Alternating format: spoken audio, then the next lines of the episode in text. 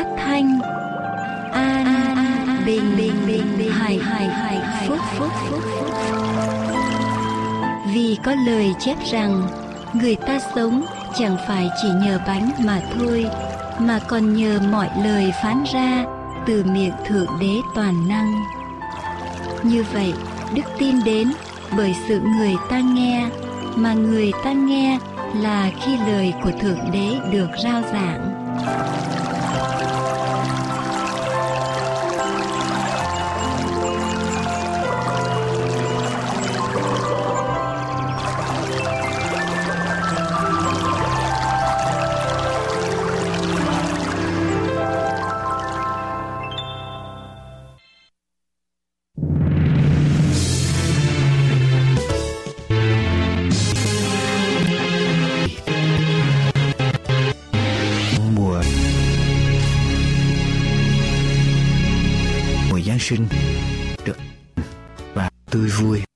Kính chào quý vị có thượng mến.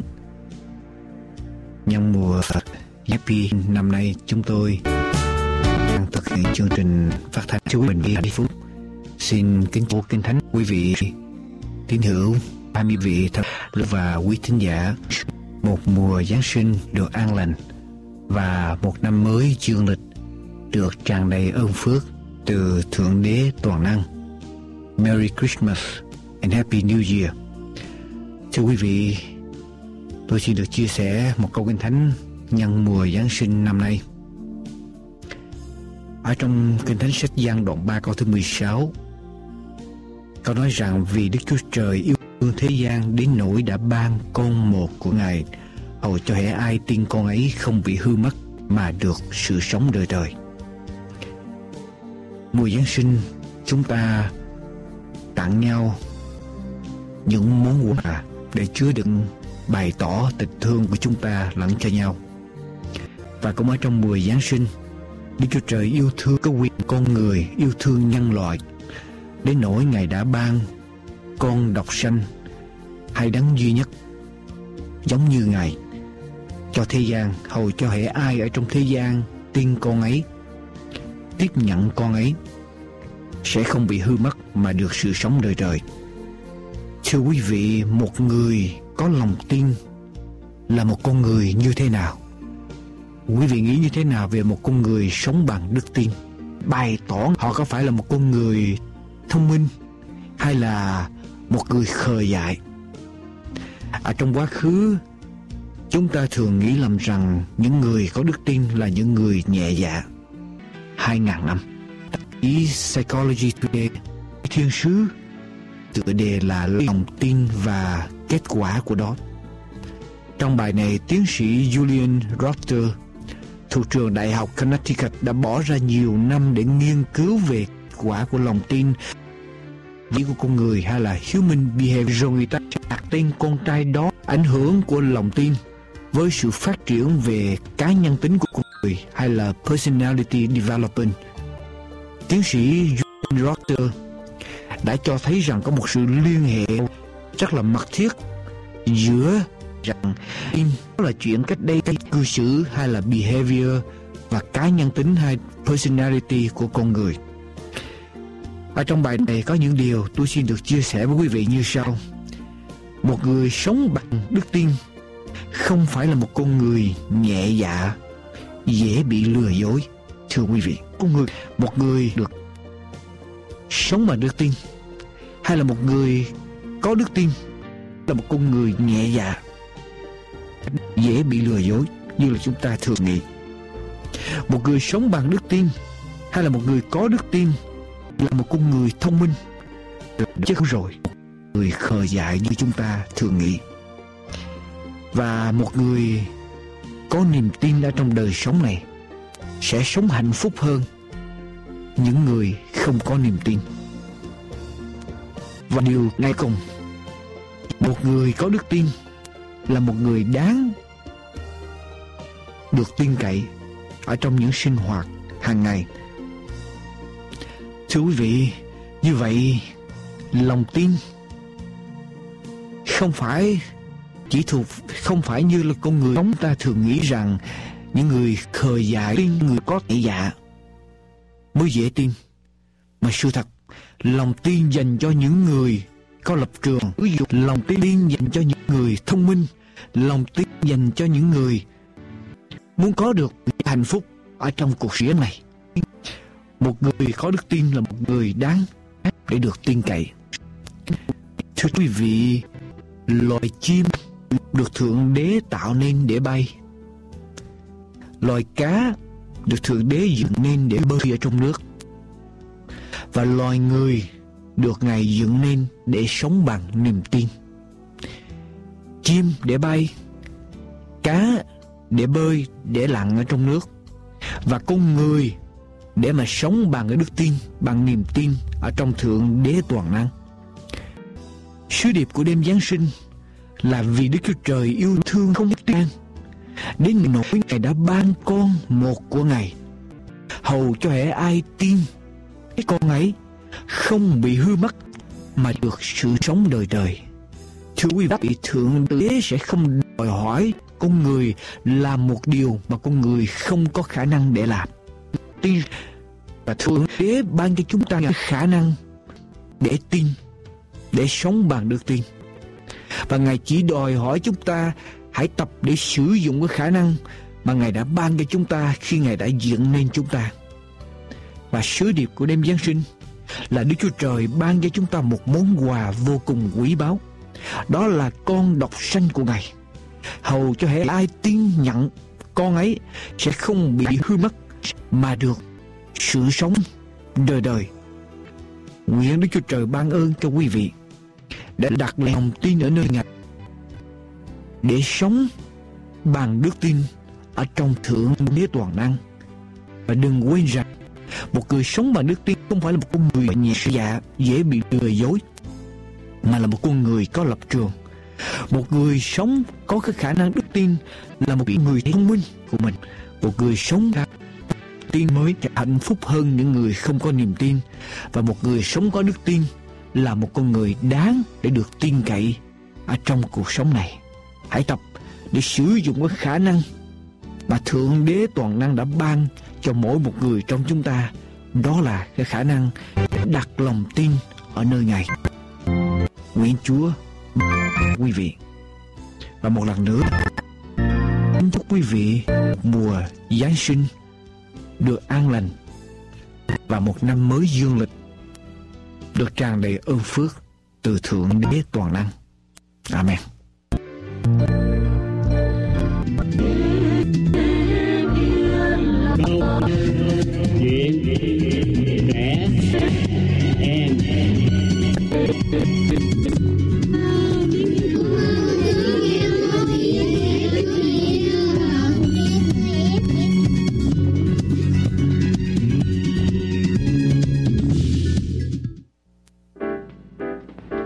Mỗi dịp lễ, đặc biệt là lễ Giáng sinh, người ta rất thường hay các con đã chuẩn bị những món quà để tặng cho cha mẹ, anh chị hay bạn bè hay chưa? Cha thì có thể tặng một chiếc áo sơ mi, mẹ thì có thể tặng một chiếc khăn choàng và một chiếc kẹp tóc cho chị hay một đôi giày cho anh. Cô biết tặng quà là một cách thể hiện tình yêu thương của mình đối với người khác. Các con luôn luôn mong muốn tặng cho người mình yêu thương những món quà quý báu nhất và đẹp đẽ nhất. Các con sẽ đi đâu để tìm ra những món quà đó? Những món quà mà cha mẹ, anh chị hay bạn bè của các con thích nhất, quý nhất. Có một người bạn của các con cũng đã rất băn khoăn muốn chia sẻ về điều đó qua câu chuyện món quà giá mà cô Bạch Yến sẽ kể cho các con nghe hôm nay. Bây giờ chúng ta hãy thật yên lặng. Mùa Giáng sinh đã tượng ra được những đường phố đông đúc và những dòng người vội vã bước đi. Những cành thông đã được bày bán ở khắp mọi nơi. những chùm đèn nhỏ đã lấp lánh ở trong những cửa tiệm. Những tấm thiệp Giáng sinh đủ kiểu, đủ màu sắc đã bày đầy trên các kệ trong những tiệm sách. Và dù có cố che tai lại, thì Hạ Nhi vẫn có thể nghe được những lời nói xôn xao. Giáng sinh đã đến rồi, Noel đã đến rồi. Không phải là Hạ Nhi không thích Giáng sinh đâu. Mỗi lần Giáng sinh đến đều mang lại cho cô bé một cảm giác rất đặc biệt. Đêm Giáng sinh năm nào cũng vậy. Lòng Hạ Nhi đều có một niềm vui rất khó tả. Cô bé rất thích những bài thánh ca về lễ Giáng sinh và những hoạt cảnh ngắn mà ban thiếu nhi của cô bé thường diễn trong đêm Giáng sinh. Giáng sinh đã gần đến rồi, mọi người dường như đang đếm từng ngày. Còn một tháng nữa, còn hai tháng rưỡi nữa mà. Càng gần lễ Giáng sinh chừng nào, Hạ Nhi lại cảm thấy lo lắng chừng ấy. Cô bé cứ nhăn mặt lại và cứ ngồi buồn bã suy nghĩ về một việc gì đó. Đến nỗi mẹ để ý đến và thường hay hỏi cô bé. Hạ Nhi, con có sao không? Con mệt sao? Bà cũng quan tâm đến Hạ Nhi lắm. Bà thường hỏi. Tại sao con buồn vậy Hạ Nhi? Có chuyện gì không vui sao? Những lần như vậy, Hạ Nhi chỉ buồn bã và lặng lẽ lắc đầu. Con không sao đâu thưa ba mẹ. Chuyện gì đã xảy đến cho Hạ Nhi vậy? Hạ Nhi là một cô bé rất ngoan ngoãn và lễ phép. Ở nhà, cô bé là một đứa con biết điều mẹ xin ở trường, cô bé là người học trò vâng lời thầy cô. Hay là cô bé bị điểm xấu trong lớp? Và không đúng đầu bởi vì cô bé luôn luôn là người đứng đầu trong lớp. Nhưng quả thật là có một điều làm hải Nhi cứ lo nghĩ mãi. Hạ Nhi vào nhà lấy con heo đất mà cô bé vẫn thường để vào đó những số tiền nhỏ mà ba mẹ hay anh chị thỉnh thoảng có cho Nhi. Con heo đất bự lắm, Hạ Nhi đem ra lắc lắc. Hình như là không có gì ở trong đây vậy. Hạ Nhi lẩm bẩm. Con heo đất này thường chứa đầy những đồng tiền giấy sắp nhỏ, tưởng chừng như đầy hẳn.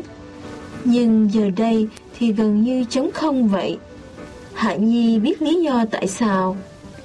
Đúng là vậy rồi. Cách đây khoảng một tháng, mình đã lấy hết ra những gì mình dồn được để mua chiếc xe đạp rồi mà.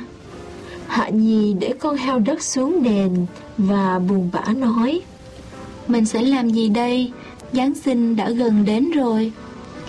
Không phải, Hạ Nhi đang lo lắng về việc mình có thể có áo mới để mặc trần mùa Giáng sinh đầu. Cô bé chưa hề lo nghĩ đến điều đó. Hạ Nhi chống cằm nghĩ ngợi. Làm sao mình có thể có quà tặng cho mọi người trong lễ Giáng sinh năm nay đây? Ồ, thì ra Hạ Nhi lo lắng về điều này. Bởi vì cô bé Hạ Nhi năm nào cũng vậy. Vào dịp lễ Giáng sinh Cô bé đều có những món quà nhỏ Tặng cho cha mẹ và anh chị mình. Hạ Nhi thường hay nghe bà nhắc nhở. Hạ Nhi, con biết không? Giáng sinh có thể gọi là mùa yêu thương. Bởi vì năm xưa Chúa đã vì chúng ta xuống thế gian để làm người như chúng ta. Vì con qua rất nhiều đau đớn bởi vì Chúa đã hy sinh vì sự yêu thương của Ngài thật xin lỗi là không thể gì. Vậy thì một năm đến mùa Giáng sinh, ba nghĩ điều mà chúng ta nên làm nhất là bày tỏ tình yêu thương của chúng ta đối với mọi người. Anh và chị của Hạ Nhi cũng thường hay nói thêm với bà. Con nghĩ vậy là đúng rồi đó. Chúa yêu thương chúng ta nên mọi mùa Giáng sinh chúng ta sẽ biến nó thành mùa yêu thương. Chúng, con sẽ luôn luôn cố gắng ngoan ngoãn nghe lời cha mẹ nói. Lúc đó thì cô bé Hạ Nhi đã nói lên đề nghị của mình mỉm cười hiền. Con rất yêu thương ba mẹ và anh. Bà bà xin lỗi. Vậy thì mỗi mùa Giáng sinh con sẽ tặng mỗi người một món quà quý nhất. Hạ Nhi thương ba mẹ và anh chị lắm nên bao giờ cũng vậy. Những ngày đến gần lễ Noel Cô bé đều rất bận rộn. Bởi vì mỗi người đều có một ý thích khác nhau. Bà thì rất thích có thêm áo sơ mi hay cà vạt. Mẹ thì thích những mảnh vải mềm. Chị của Hạ Nhi thì rất thích những đồ vật tí hon Ví dụ như chiếc hộp nhỏ, chiếc châm cài hay chiếc cột tóc. Anh của Hạ Nhi thì lại thích banh, bàn vợt. Hạ Nhi đã biết rất rõ về những điều này, Nên năm nào cô cũng không cần lo nghĩ nhiều đâu. Và chú heo đất đã đến gần của Hạ Nhi, Đã giúp Hạ Nhi rất nhiều. Mỗi lần như vậy, Hạ Nhi lại đến Xin lại những đồng tiền mà mình đã dành dụm Từ chú heo con. Chú heo đất không biết có buồn Về việc này không? Chứ Hạ Nhi thì rất vui. Thật khó diễn tả được niềm vui của cô bé Khi vào mỗi đêm Giáng sinh Từ nhà thờ trở về Ba mẹ và anh chị của Hạ Nhi Lại hồi hộp rồi Khi những món quà nhỏ Mà cô bé đã biết nữa gốc và rồi reo lên thích thú. Đẹp quá, đẹp quá. quá. Cảm ơn con nghe Hạ Nhi.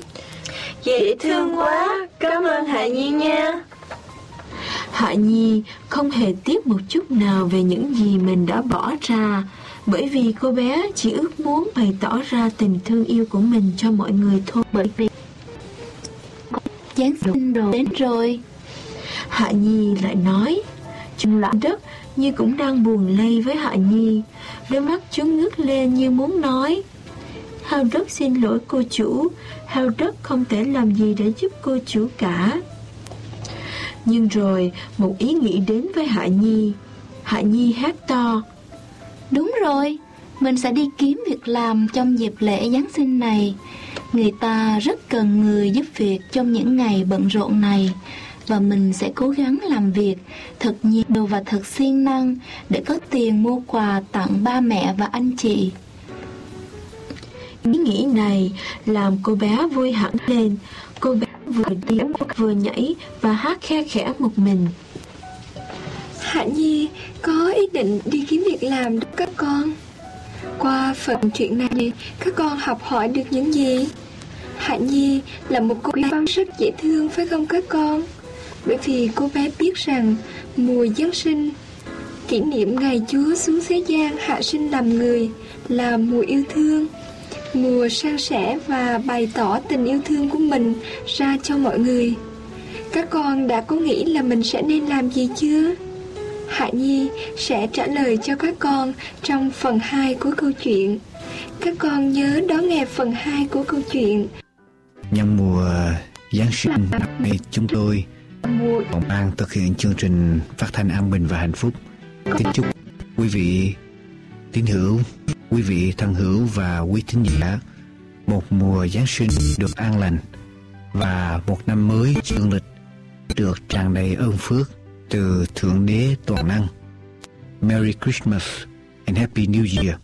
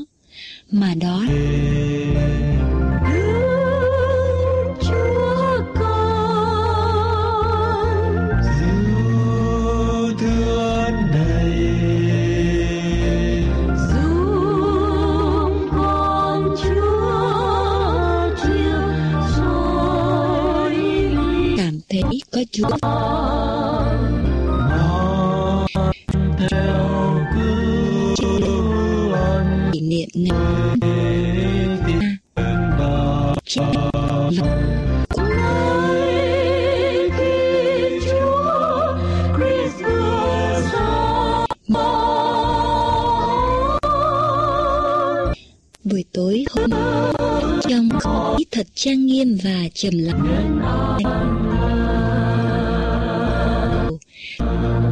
Vang vang.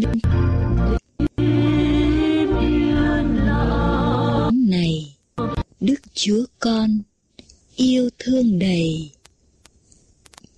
Chúa đã đến.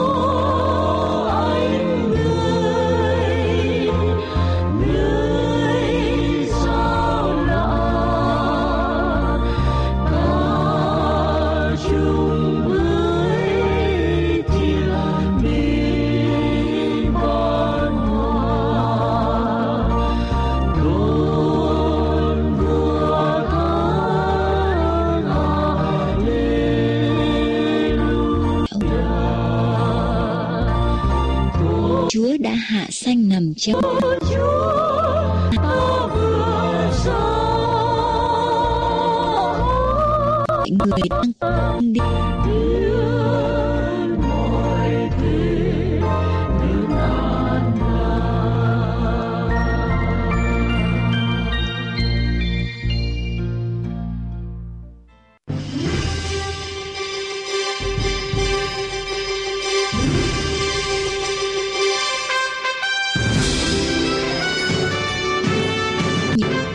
sau đây, chúng tôi kính mời quý vị theo dõi mục đời sống và thế giới hôm nay.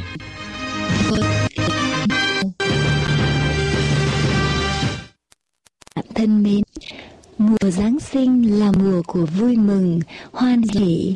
Nói đến Giáng sinh, chúng ta thường hay nghe nói đến sứ của Chúa đã đến tiệc tùng.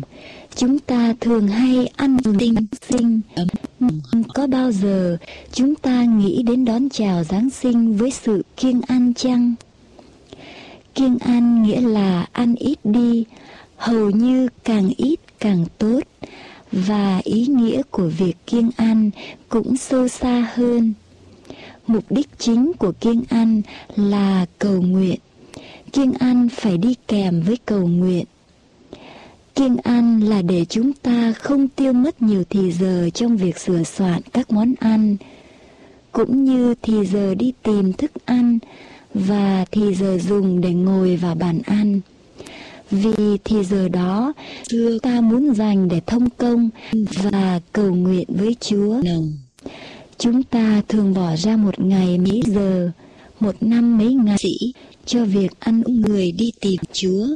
Họ bỏ ra một bỏ mấy giờ, một năm mấy ngày để thật sự ngồi xuống thông công cùng Chúa và cầu nguyện với Ngài, thật sự im lặng để lắng nghe lời của Ngài.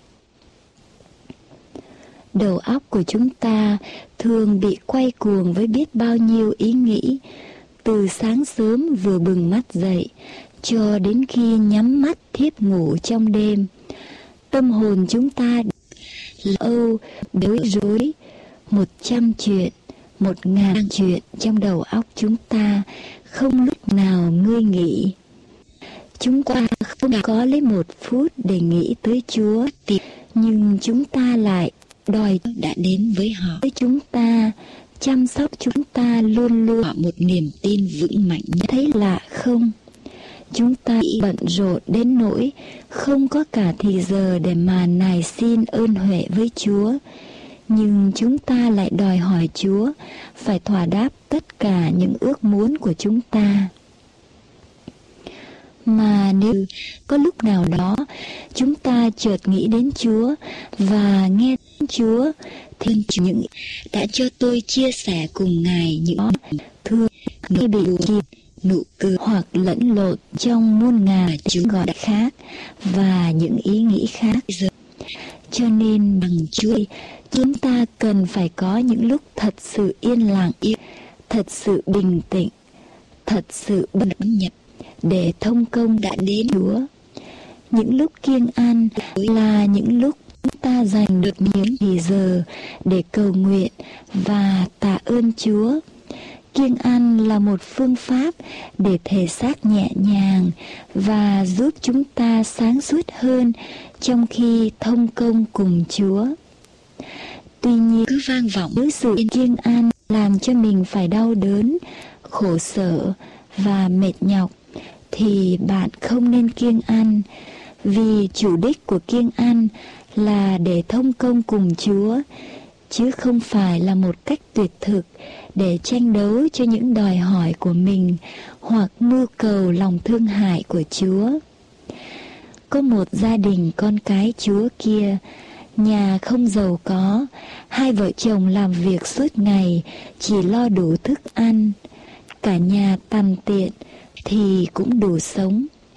Những người con trong gia đình này thường được dạy rằng không có ai nghèo quá đến nỗi không có cái gì để cho.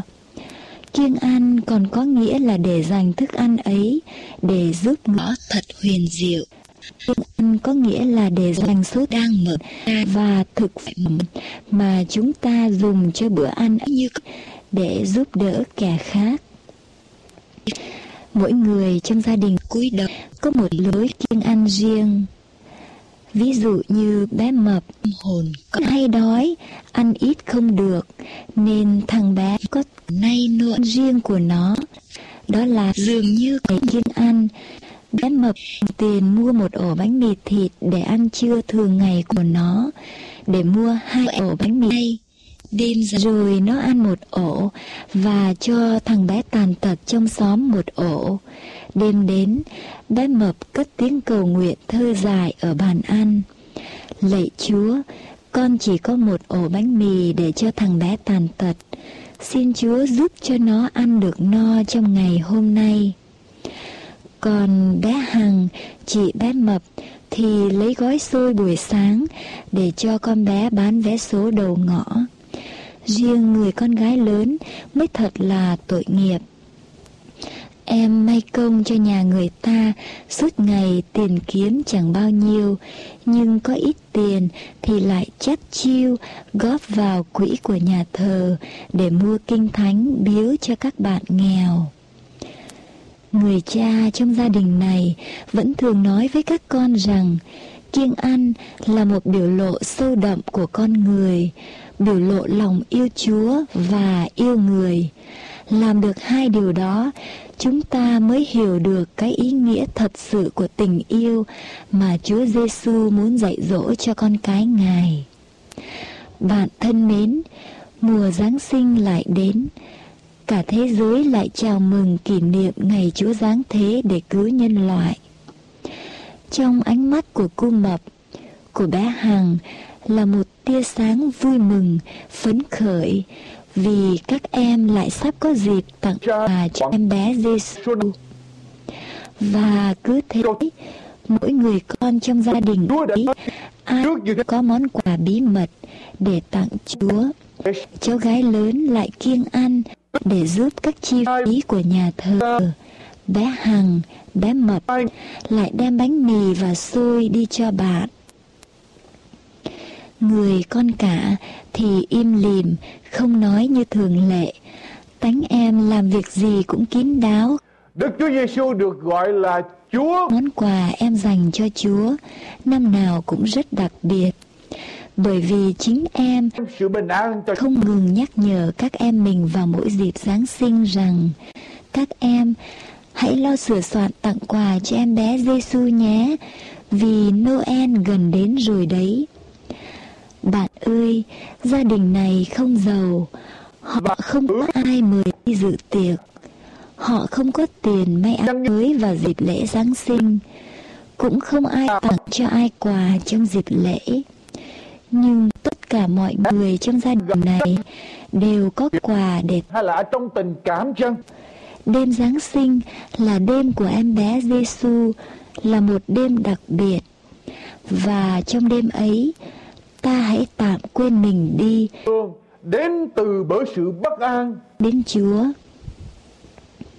Hôm qua trong buổi cầu nguyện tại bàn ăn, trên những thức ăn rau trái đơn sơ của ngày kiêng ăn, tôi đã chảy nước mắt nhận biết tình yêu lớn lao mà Chúa đã dành cho tôi và cho gia đình tôi.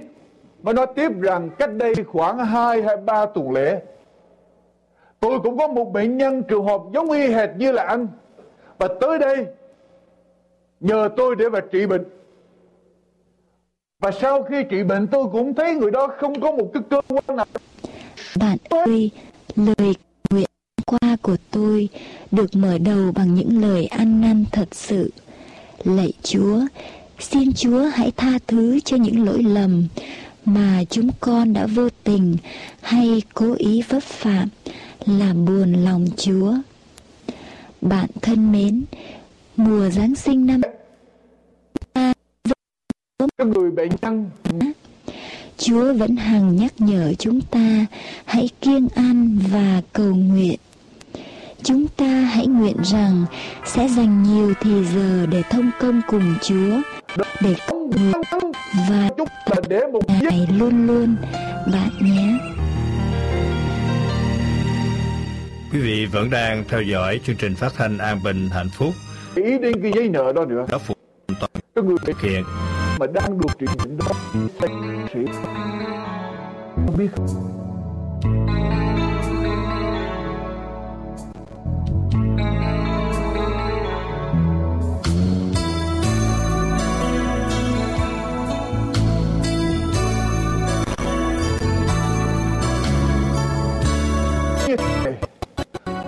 khi chúng ta nằm sư Duy Tùng sẽ đến quý vị trong phần trong luận cho chương trình.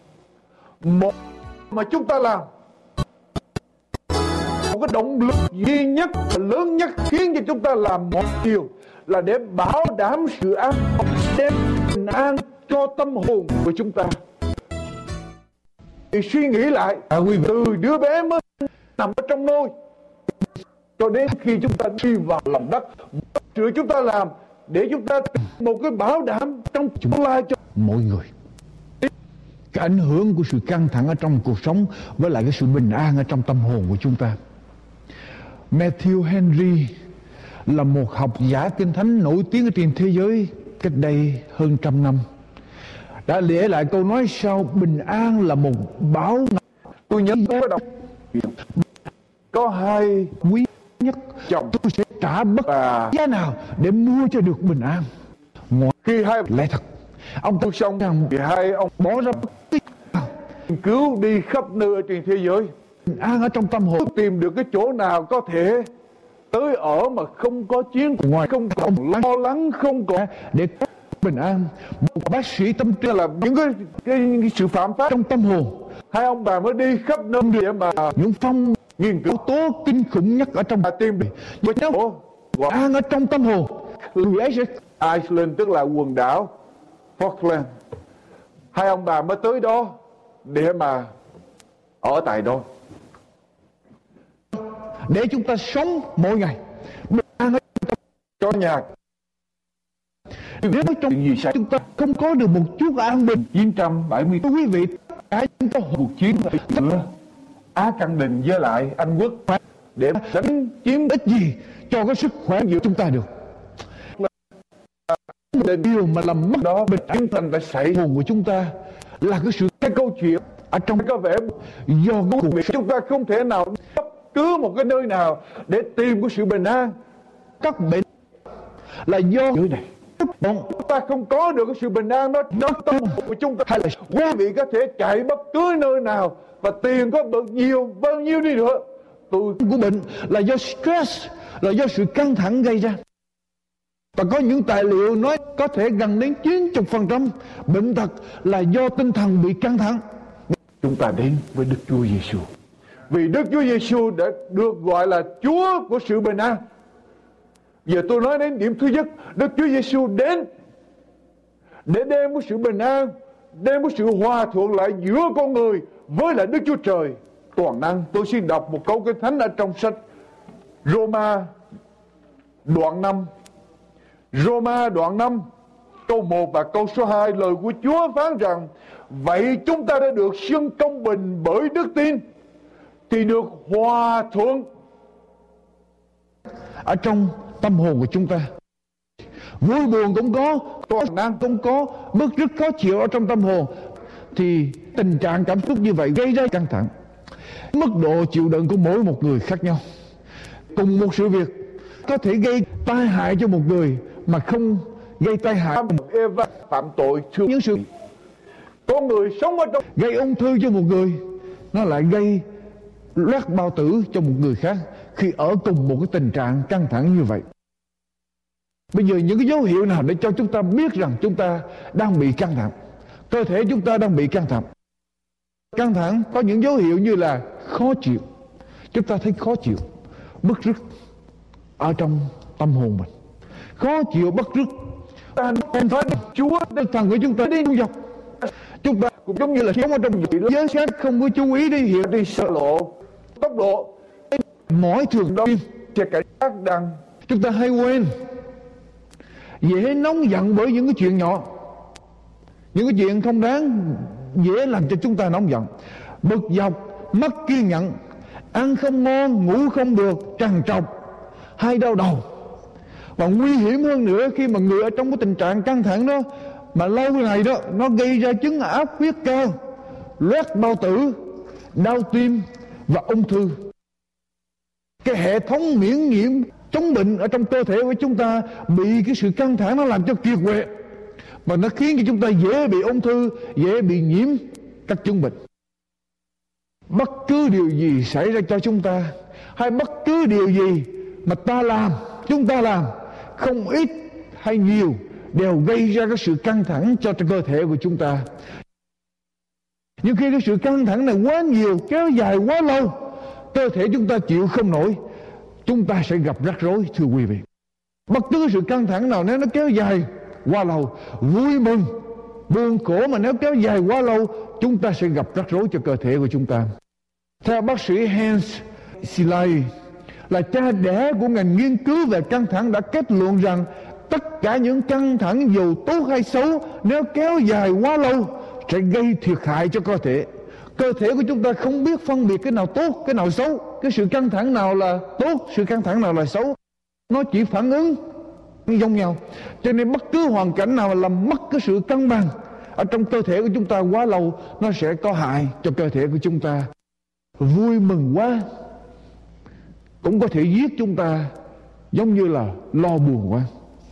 Vui mừng quá nhiều cũng có thể giết chúng ta như là lo buồn quá nhiều, quá lâu. Tất cả chúng ta sống đều cần có một cái độ căng thẳng nào đó để chúng ta làm việc mỗi ngày, để giúp chúng ta hoạt động.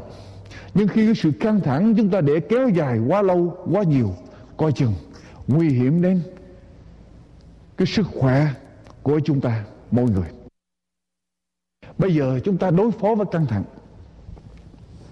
bằng cách nào? Người ta khuyên rằng chúng ta nên thay đổi cái hoàn cảnh sống của chúng ta. Nếu chúng ta sống trong cái hoàn cảnh đó mà chúng ta không thấy vui được, thì hãy thay đổi cái hoàn cảnh sống.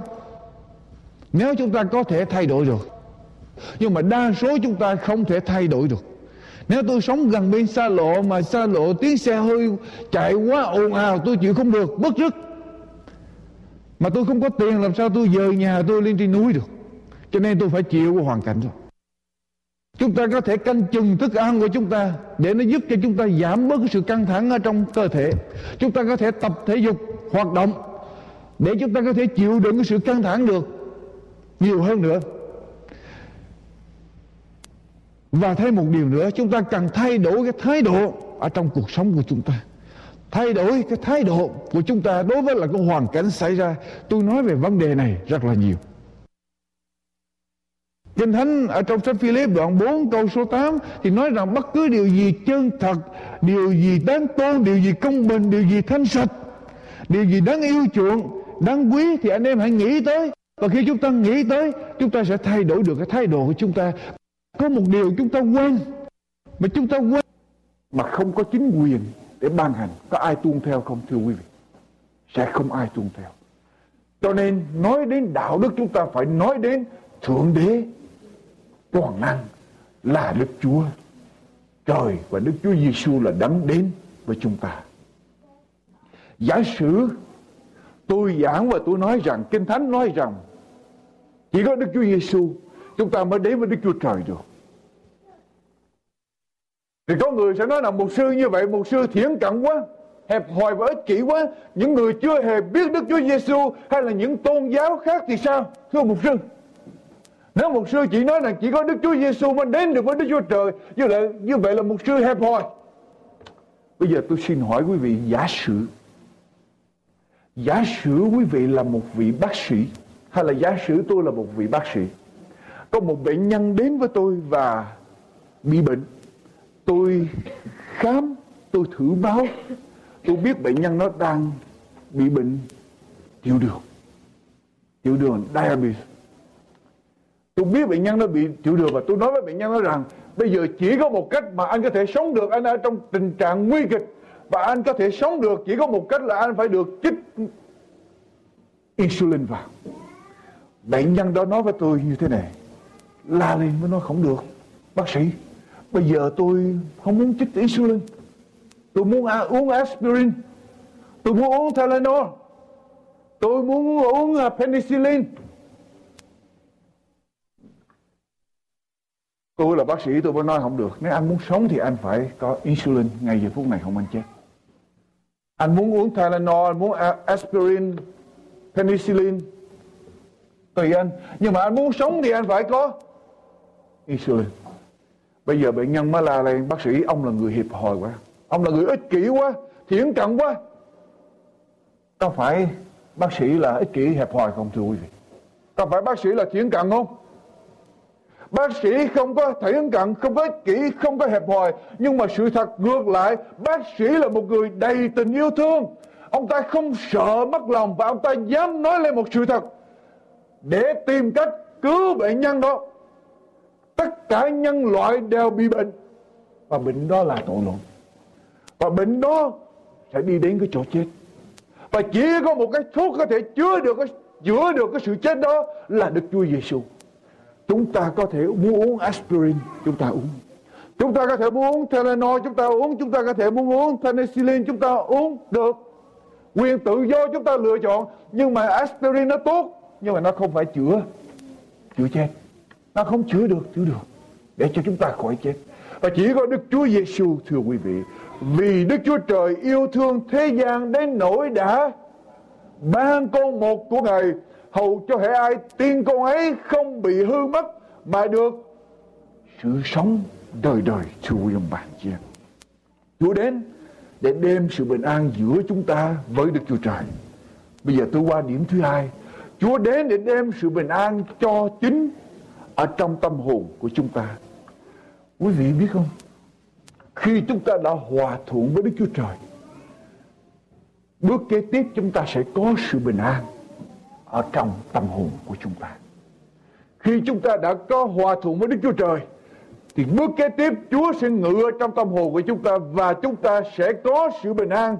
Ở trong sách Giăng đoạn 14 câu số 26 câu số 27 Đức Chúa Giêsu phán rằng ta để sự bình an lại cho các ngươi, ta ban sự bình an ta cho các ngươi ta cho các ngươi sự bình an chẳng phải như thế gian cho, lòng các ngươi chớ bối rối và đừng sợ hãi. Chúa ban cái sự bình an của Chúa ở trong lòng của chúng ta. Chúa là Chúa có sự bình an. Và khi Chúa ngự trong lòng chúng ta, tự nhiên chúng ta sẽ có sự bình an thưa quý vị có một đoạn kinh thánh, lời của Chúa dạy với chúng ta như thế này, ở trong sách Philip, đoạn 4 câu 4 đến câu số 7 Philip đoạn 4 câu 4 đến câu số 7 Hãy vui mừng ở trong Chúa luôn luôn. Tôi lại còn nói nữa hãy vui mừng đi Hãy cho mọi người đều biết nét nhu mì của anh em Chúa đã gần rồi chớ lo phiền chi hết nhưng trong mọi sự hãy dùng lời cầu nguyện, nài xin và sự tạ ơn mà trình các sự cầu xin của mình cho Đức Chúa Trời. Sự bình an của Đức Chúa Trời vượt quá mọi sự hiểu biết sẽ gìn giữ lòng và ý tưởng của anh em ở trong Đức Chúa Giêsu Christ. Chuyện gì xảy ra thưa quý vị? Chuyện gì xảy ra để sự bình an của Đức Chúa Trời có thể gìn giữ lòng và ý tưởng của chúng ta? cái điều kiện là gì? Chớ lo phiền chi hết. Chớ lo phiền chi hết, nhưng trong mọi sự hãy dùng lời cầu nguyện. Nài xin và sự tạ ơn mà trên các sự cầu xin của mình cho Đức Chúa Trời. Quý vị muốn tối hôm nay ngủ ngon không? Quý vị muốn mỗi đêm ở trong cuộc sống của mình ngủ ngon không? Cái liều thuốc là như vậy, quý vị. Chớ lo mà làm gì? Cầu nguyện, nài xin và tạ ơn. Trình hết cái nỗi lòng của mình cho cho Chúa. Quý vị biết không? Cầu nguyện lên trình lên với Chúa và Chúa sẽ làm gì? Đến ngự ở trong tâm hồn của chúng ta. Sự bình an của Chúa vượt quá mọi sự hiểu biết. Quý vị sẽ không tưởng được quý vị chỉ cần phải làm theo quý vị mới chứng nghiệm được cái sự bình an đó. Nếu chúng ta cứ ngồi đó mà lý luận, Chúa làm thế nào để cho con có sự bình an sẽ không bao giờ chúng ta lý luận được. Vì Kinh Thánh nói rằng sự bình an của Đức Chúa Trời vượt quá mọi sự hiểu biết. Chúng ta sẽ không tưởng được đường lối của Chúa. Chỉ cần một điều chúng ta đến với Chúa, thưa quý vị ở trong sách Esai đoạn 26 câu số 3 lời của Chúa nói rằng, người nào để trí mình nương tựa nơi Ngài, thì Ngài sẽ gìn giữ người trong sự bình yên trọn vẹn vì người nhờ cậy Ngài. Nếu người nào để trí của mình nương cậy nơi Đức Giê-hô-va, thì Ngài sẽ gìn giữ người đó được bình yên, trọn vẹn vì người đó đã nhờ cậy ở nơi Chúa. Quý vị có thể nói với tôi, làm sao một sư có sự bình an được trong khi cuộc đời đầy giông bão này. Làm sao có thể có được sự bình an? Có một con chim nhỏ. Nó dọc theo một cái nghìn đá của bờ biển. Sóng đang vỗ, sấm chớp vang rền đầy trời. Sóng biển đánh vào ở trong nghìn đá đó. Bão tố gầm thét. Nhưng mà người ta quan sát được thì thấy trong có một cái lỗ hổng ở trong cái nghìn đá đó, con chim nó đứng, nó rút đầu, nó vào ở trong cái cánh ngủ bình an. Dầu ở bên ngoài bão tố đang gầm thét. Và nếu chúng ta có được Chúa, chúng ta núp ở dưới bóng Chúa. Để cuộc đời của chúng ta, linh hồn của chúng ta ở dưới bóng Chúa. Ở trong cái hoàn cảnh này, mới hiểu được sự bình an của Đức Chúa Trời vượt quá mọi sự hiểu biết. Sự khôn ngoan của con người không diễn tả được khi một người biết cầu nguyện, biết dâng hết cái gánh nặng ở trong cuộc sống của mình cho Đức Chúa Trời sự bình an của Đức Chúa Trời vượt quá mọi sự hiểu biết sẽ gìn giữ lòng và ý tưởng của anh em ở trong Đức Chúa Giêsu Christ. Chúng ta phải sống theo lời của Chúa dạy rồi chúng ta mới hiểu được. Tôi xin nhắc trở lại. Matthew Henry là một học giả kinh thánh đã nói rằng bình an là một bảo vật, là một bảo ngọc quý giá. Tôi sẽ trả bất cứ cái giá nào để mua cho được bình an. Ngoại trừ lẽ thật. Nếu không có bình an ở trong lòng của chúng ta, tất cả những gì chúng ta có được, cái lối sống của chúng ta, cái sự ăn uống của chúng ta, nó cũng trở thành vô ích. Chúng ta cần có bình an ở trong tâm hồn, thưa quý vị. Có bình an ở trong tâm hồn và cái sự bình an mà Chúa ban cho nó khác với sự bình an ở dưới thế gian này. Ở trong sách Giăng, đoạn 14 câu số 27 Đức Chúa Giêsu phán rằng, ta để sự bình an lại cho các ngươi. Ta ban sự bình an ta cho các ngươi. Ta cho các ngươi sự bình an chẳng phải như thế gian cho. Lòng các ngươi chớ bối rối và đừng sợ hãi. Sự bình an mà Chúa ban cho ở trong tâm hồn của chúng ta Nó không tùy thuộc vào hoàn cảnh Việc sự bình an mà thế gian ban cho chúng ta, Nó tùy thuộc vào hoàn cảnh. Khi chúng ta có tiền nhiều, khi mà mọi sự xảy ra theo ý của chúng ta, lúc bây giờ chúng ta có được niềm vui, có được bình an, và khi tiền không còn nữa, khi mọi sự việc không xảy ra theo ý của chúng ta, lúc bây giờ chúng ta không có bình an ở trong lòng nữa. Nhưng mà cái sự bình an của Chúa ban cho, nó không tùy thuộc vào hoàn cảnh, nó ở trong lòng của chúng ta. Không bao giờ nó biến mất được. Và Chúa nói rằng, ta để sự bình an của ta lại cho các ngươi. Ta mang sự bình an của ta cho các ngươi. Ta cho các ngươi sự bình an. Chẳng phải như thế gian cho. Lòng các ngươi chớ bối rối và đừng ơi là cha. Vào năm 900 gọi Đức Chúa Trời. Có một trận động đất 8.2 thể có được. 8.2 xảy ra ở tại Armenia biến Armenia trở thành bình địa trong vòng 4 phút đồng hồ. Hơn ba chục ngàn người chết. Với trận động đất 8.2 ở à, trong cái giây phút kinh hoàng và vô cùng lộn xộn này, thì có một gia đình, một người chồng và vợ được bình yên, dầu rằng nhà cửa của họ bị sụp đổ. Khi người chồng thấy vợ mình bình yên, vừa ra khỏi cơn nợ đốc thì ông mới bắt đứa con của mình đang ở người ông đã dành đến phần trăm thời gian là con người sống ở trong của hòa bình không có à. chiến trong suốt ba ngàn năm vừa qua chỉ có 300 năm là không có chiến tranh ở trên thế giới. Hơn 8 ngàn cái hiệp ước hòa bình đã được ký kết ở trên thế giới Nhưng mà sau đó bị xé bỏ Để rồi chiến tranh xảy ra. Và ngành tâm lý học cho chúng ta biết rằng Người ta không thể sống hòa bình với người khác được. Người ta không thể sống hòa bình với người khác được Hay là người ta thích hay chỉ trích phê bình hay là khó khăn bực dọc cho người khác vì cái người đó bất an ở trong tâm hồn. Khi tôi không có sự bình an ở trong tâm hồn tôi và nước mắt của ông chảy xuống. Ông thấy khi cái, cái cảnh đổ vỡ như vậy ông nước mắt chảy xuống và ông đau khổ vì khi đứa con của ông chết bởi cái ngôi trường sụp xuống như vậy, ông không có bên cạnh nó. Ông hứa với nó là dù bất cứ sự việc gì xảy ra, Ông sẽ ở bên cạnh. Nhưng mà khi đứa con ông gặp tai nạn như vậy, Ông không ở bên cạnh với nó. Nhưng mà trong giây phút đó, Ông bắt đầu suy nghĩ trở lại. Ông muốn biết chắc chắn là con ông có chết hay không. Ông tập trung tư tưởng lại để ông nhớ lại Ông đã dẫn con ông vào cái chỗ nào, Cái lớp nào ở trong cái ngôi trường này.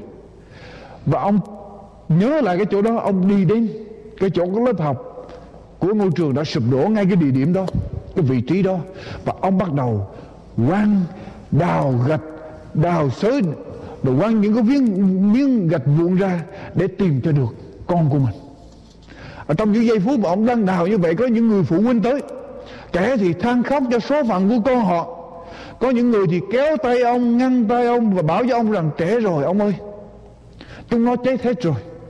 Bây giờ ông làm được gì nữa? Ông về nhà đi, ông than khóc cũng chẳng được gì nữa. Ông hãy đối diện với một cái sự sự thật.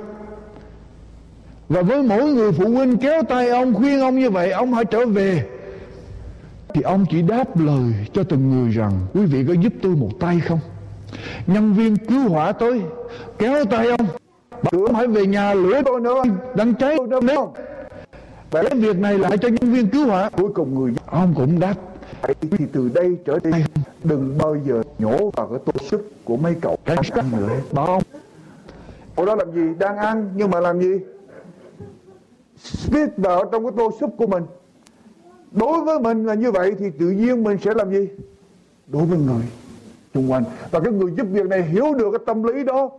Muốn có sự bình an với những người xung quanh. Trước hết chúng ta phải có sự bình an ở trong lòng của chúng ta. Mà muốn có sự bình an ở trong lòng của chúng ta chỉ có một cách là làm hay là sống ở bên dưới cho đến cái giờ thứ 38 khi ông kéo cái miếng gỗ cái miếng ván vụn cuối cùng ra khỏi cái, cái ngôi trường sụp đổ đó thì ông nghe cái tiếng con trai của mình ở bên dưới. Ông mới gọi tên của con ông là Aman Aman thì lúc bây giờ đứa con trai ông mới đáp lên, ba ba, con đây, con không có sợ gì hết. Con bảo các bạn của con đừng có sợ gì hết. Con không sợ gì hết, con bảo các bạn của con đừng sợ gì hết. Và con bảo với các bạn của con rằng nếu mà ba mà còn sống, thì ba sẽ đến cứu con và cứu các bạn của con. Vì ba có hứa với con rằng dù cho bất cứ sự việc gì xảy ra, ba cũng luôn luôn ở bên cạnh con. Cho nên con biết rằng nếu ba còn sống ba sẽ tới thì con không sợ và con bảo các bạn con ở dưới này đừng có sợ. Người cha mới hỏi bên dưới như thế nào? Đứa con mới nói có 14 đứa bạn của con ở dưới này. Chúng con đói khát người cha mới cứu tất cả ra. Qua câu có một đức hạnh tôn đẹp Đức Chúa Trời toàn năng. Chúng ta sẽ hòa thuận khi gia đình của chúng ta hòa thuận thì quốc gia sẽ có trật tự. Và khi quốc gia có trật tự thì thế giới sẽ có hòa bình. Thế giới sẽ có hòa bình. Nghe tôi kêu gọi quý vị hãy mời Chúa của sự bình an vào trong cuộc đời của mình.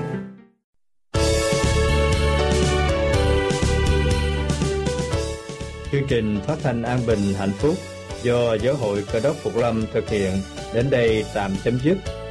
Chúng tôi chân thành cảm tạ quý vị đã dành thời giờ để theo dõi chương trình hôm nay. Mọi liên lạc xin quý vị vui lòng gửi về An Bình Hạnh Phúc Radio Xuống hàng, P O Box 6130 Xuống hàng, Santa Ana phẩy CA 92706 USA hay An Bình Hạnh Phúc Radio xuống hàng B O Box 57 xuống hàng ra ca nông Phẩy Bangkok 10110 Thái Lan. Quý vị cũng có thể nghe chương trình phát thanh trên mạng lưới điện toán toàn cầu ở địa chỉ www.abhbradio.org.